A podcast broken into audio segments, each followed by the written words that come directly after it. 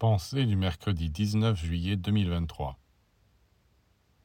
Jésus disait Mon Père céleste travaille, et moi je travaille avec lui. En disant cela, il invitait tous les hommes à travailler eux-mêmes pour que le royaume de Dieu se réalise sur la terre. Que cette réalisation soit proche ou lointaine, ce n'est pas ce qui est important. Ce qui compte et ce que vous devez comprendre, c'est que du moment que vous décidez de participer à ce travail gigantesque, noble, divin, que vous mettez là toutes vos forces et vos énergies, vous entrez dans un ordre de choses nouveau. Vous vous manifestez comme un véritable fils de Dieu.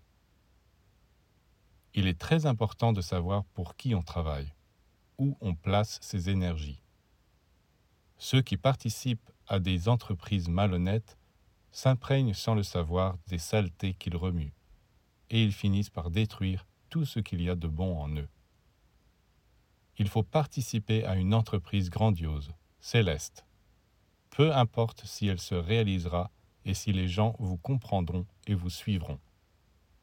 L'essentiel, c'est que vous faites ainsi un travail bénéfique sur vous-même.